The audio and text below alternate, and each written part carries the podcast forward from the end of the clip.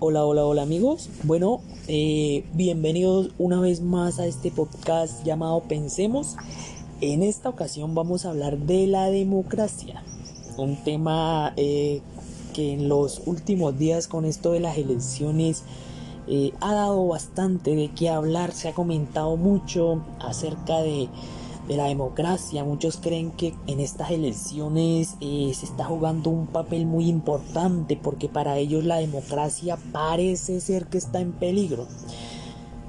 Eh, yo me pregunto es qué concepto tienen estas personas de lo que es democracia. Eh, ¿Sabrán ellos en realidad qué es democracia? Que pelean a capa y espada un sistema de gobierno que lleva más de 200 años y que no se ve el resultado porque a mi manera de ver y en mi opinión no se ve el resultado.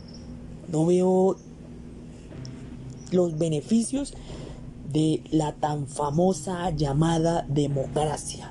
Un sistema de gobierno representativo, así muchos no lo acepten, en el cual las personas escogen dos o tres pelagatos que los representan personas supuestamente calificadas, preparadas para asumir esos cargos de liderar un país, de liderar un territorio, que terminan beneficiándose ellos y dejando de lado los principios de lo que debería ser una verdadera democracia. Para muchos, nosotros, los colombianos y la mayoría de países de Latinoamérica, tenemos un sistema de gobierno en el cual la democracia es directa, o sea, nosotros elegimos a nuestros representantes, nosotros creemos que tenemos el control de ellos. Cuando yo estaba estudiando, me acuerdo yo cuando estaba en primaria y parte secundaria, nos preguntaban y nos enseñaron que la democracia era el derecho de nosotros elegir y ser elegidos. Todavía recuerdo esa elección de personero en la que estaba feliz porque creía estar participando de la democracia, porque decía, porque me sentía alcanzando el máximo clímax de lo que era la democracia.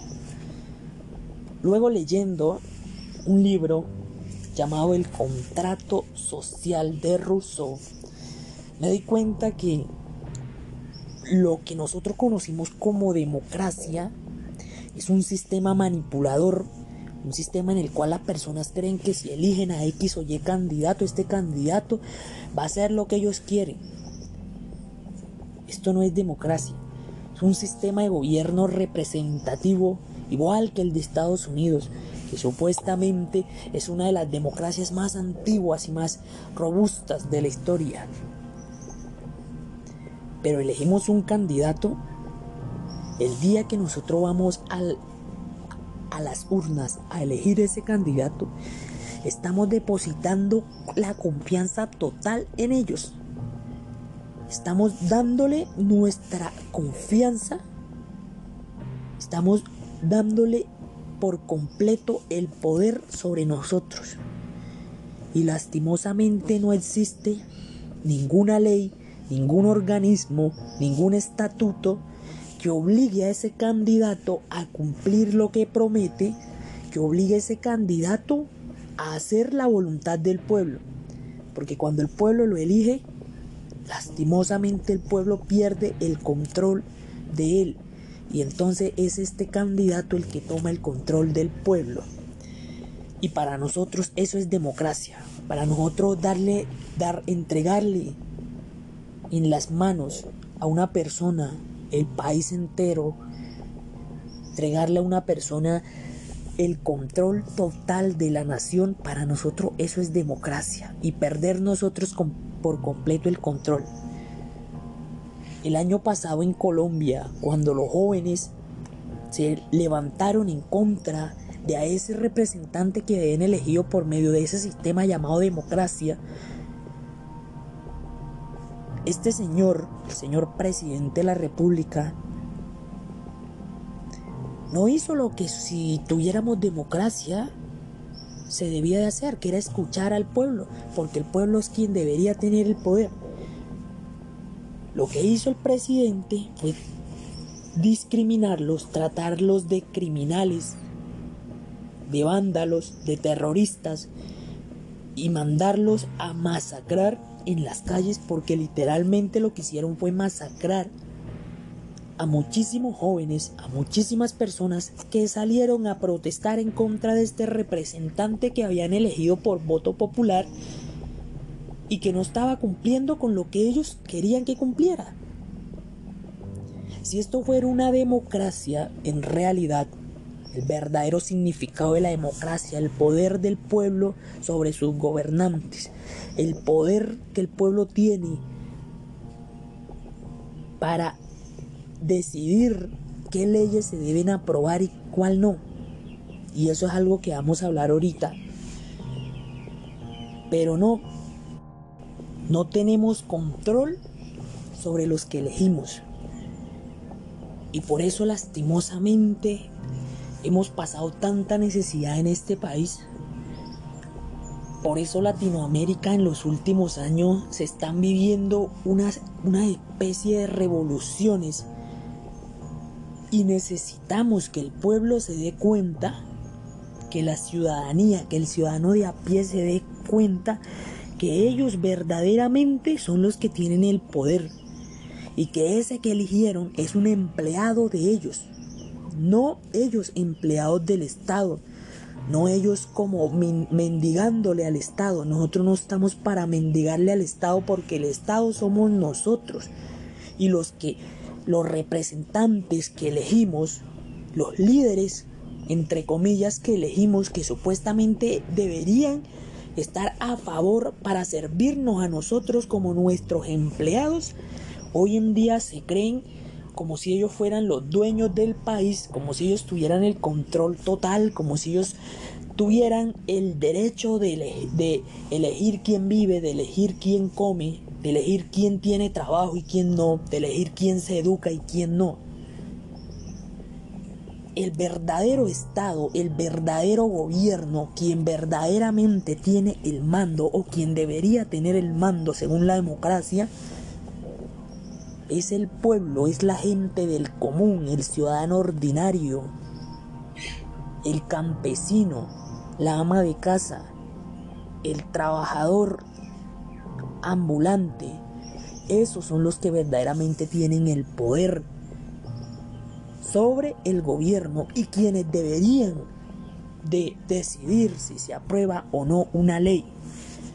Porque nosotros escogemos a unos cuantos pelagatos y los mandamos al Congreso de la República para que hagan leyes que deberían beneficiarnos a nosotros y lo que lastimosamente hacemos es elegir a tres pelagatos que van allá al Congreso y empiezan a hacer leyes que solamente los benefician a ellos. Y poco el que se acuerda que fue el voto popular y que fueron miles de ciudadanos los que lo llevaron allá. Y esos pocos son los que han hecho las pocas leyes que benefician al pobre, que benefician al ciudadano que verdaderamente lo necesita. Una verdadera democracia si verdaderamente la democracia es el poder del pueblo, debería poner en consulta las leyes que se crean en el Congreso, las leyes que se crean en el Senado de la República, para que las personas decidan si se aprueba o no. En estos días veíamos el escándalo por la aprobación del aborto. Nosotros no sabemos si el ciudadano común de Colombia, las mujeres que son las que deben decidir en este caso.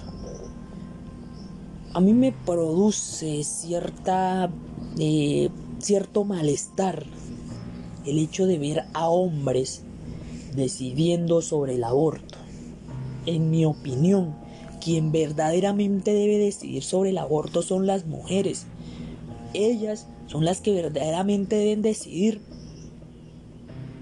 si se aprueba o no el aborto, la mayoría de ellas, lo que diga la mayoría, si la mayoría de mujeres están de acuerdo, pues que se apruebe, y si la mayoría están de acuerdo en que no, pues no se aprueba.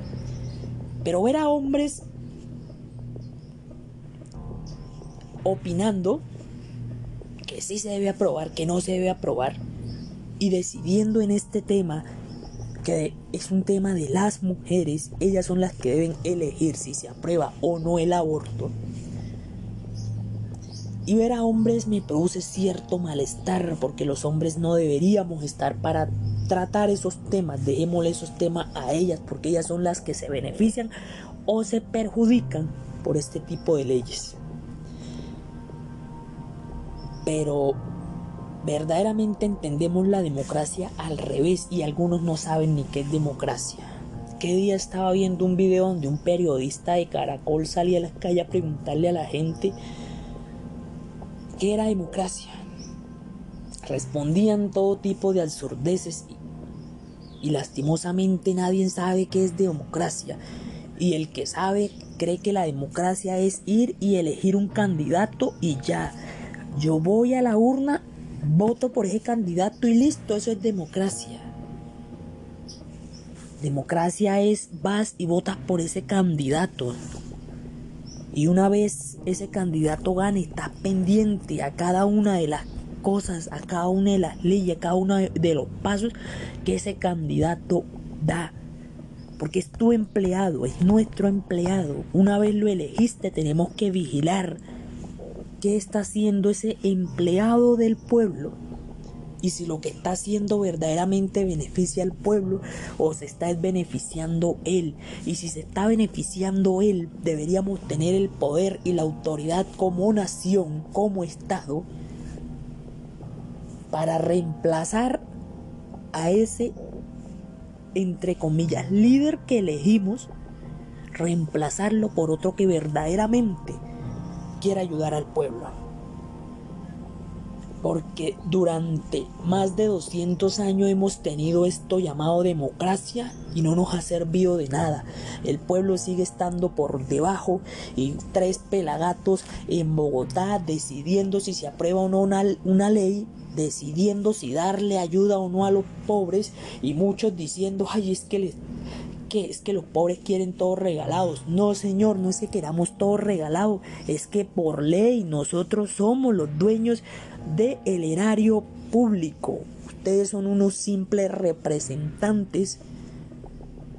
Ustedes simplemente son unos empleados de nosotros y deberían estar agradecidos que la mayoría del pueblo votó por ustedes y por eso tienen una silla en el Congreso de la República y por eso tienen una silla en el Senado y por eso algunos llegan a ser presidentes.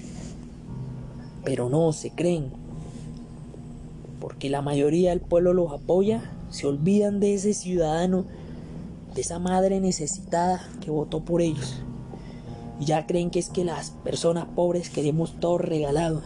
No, señores, nosotros somos los que tenemos el poder. Nosotros somos los que deberíamos y espero en un futuro los que gobernemos. Y ustedes, unos simples representantes encargados de crear las bases de las leyes y consultarnos al pueblo si las aprobamos o no, no aprobarlas a ustedes. Porque se necesita es que la mayoría del pueblo decida como verdaderamente debería ser y como lo fue la democracia en sus inicios en Atenas.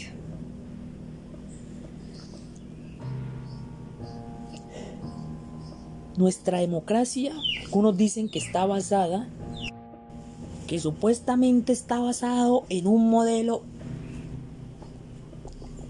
simultáneo al de Estados Unidos. Porque algo que yo le he criticado mucho a los colombianos es que nosotros queremos ser un espejo de Estados Unidos. Le copiamos demasiado. Y lastimosamente eso a mí me, me entristece y me ha inquietado mucho siempre. Colombia parece ser el patio trasero de Estados Unidos y aún así quiere asemejarse mucho. Es triste, pero bueno, ese es otro tema que trataremos en otro, en otro momento. Entonces, señoras y señores colombianos, tenemos que pensar, redefinir lo que es democracia. Pensar que este modelo que lleva más de 200 años no nos ha hecho bien. A nosotros nos ha gobernado por más de 20 años la misma élite política. Nosotros estamos ahorita mismo con uno de los niveles más altos de polarización, divididos. Porque eso es lo que los tres pelagatos que tenemos allá en el Congreso quieren. Que nosotros sigamos divididos para que no nos unamos y no aumentemos esa fuerza de poder que deberíamos ser. Porque si el pueblo se une, créanme que no hay nada que pueda contra el pueblo. El pueblo es la autoridad superior. Pero lastimosamente a nosotros se nos olvida eso. Y bueno, eh, ya para no extendernos más en otra ocasión seguiremos hablando de esto, vamos a tratar este tema más a profundidad. Ya para dejar, para ir dándole quizás un punto seguido a este tema, quiero decirles, estamos a puertas de elegir a un presidente, de elegir a un empleado del pueblo, de elegir a nuestro empleado para que solucione las múltiples problemáticas que atravesamos todos los días, que son muchas y quizás han tenido un gran auge en los últimos cuatro años. El día 19, elíjase a quien se elija debemos recordar que nosotros somos los que tenemos el poder. Y que sea quien sea que salga elegido el día 19 de junio, entre todos vamos a hacer una labor de veeduría nuestro empleado. Y si vemos que este empleado no hace lo correcto, vamos a ejercer nuestro poder.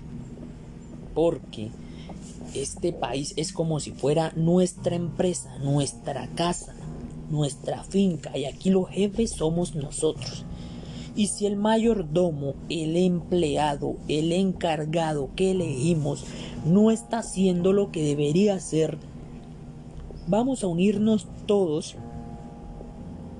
y si es posible, vamos a reemplazarlo como debería ser, porque el poder somos nosotros. Nosotros somos el poder. Como decía Jorge Eliezer Gaitán, el pueblo es superior a sus dirigentes. El pueblo es el que manda, el pueblo es el que tiene el poder. Así que yo los invito a luego, posteriormente al día 19 de junio, unirnos y vamos a luchar por nuestro país y no con vandalismo pacíficamente vamos a luchar por nuestros derechos y vamos a exigirle a nuestro empleado que cumpla sus funciones a cabalidad y como debería ser.